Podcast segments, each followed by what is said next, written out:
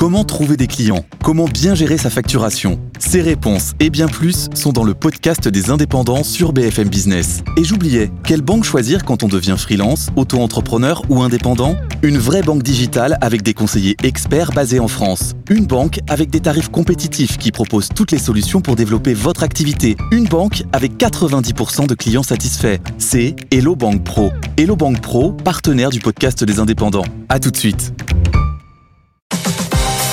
BFM Business, BFM Crypto, la chronique. Ça doit bien se passer sur les cryptos parce que euh, Anthony Morel, il est content tous les matins. Il Ah dit oui. ça y est, c'est reparti. Son portefeuille euh, ne cesse de Ouais, là, en ce moment, oui, hein. gonfler. Antoine Larigauderie.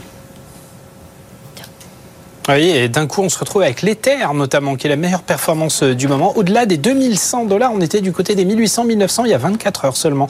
On gagne plus de 15,5% en 5 jours. Le géant de la gestion BlackRock a déposé dans le Delaware les statuts d'un trust, d'une fiducie baptisée iTrust Ethereum. Ça, généralement, c'est la procédure standard avant de déposer une demande pour créer un ETF, un produit indexé. C'est ce que BlackRock avait fait d'ailleurs il y a quelques mois avant de déposer sa demande pour un ETF Bitcoin. Donc là, les intentions sont claires. Il est question d'en faire de même pour l'Ether.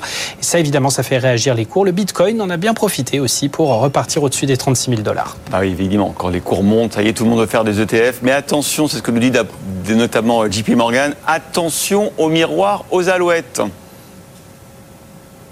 Oui, les analystes de la banque conseillent de ne pas prendre forcément le train en marche, surtout en ce moment. Deux arguments à cela. Déjà, JP Morgan pense que la frénésie actuelle pourrait ne pas durer. Elle est alimentée avant tout par l'anticipation de la sortie de ces fameux produits financiers dont tout le monde parle, euh, qui permettent de se positionner sur ces actifs tout en n'en détenant pas en propre, et que finalement tout le phénomène pourrait tout aussi bien consister à des investisseurs qui solderaient leur position en Bitcoin, par exemple, pour les échanger contre des équivalents en ETF pour rester exposés en réduisant le risque.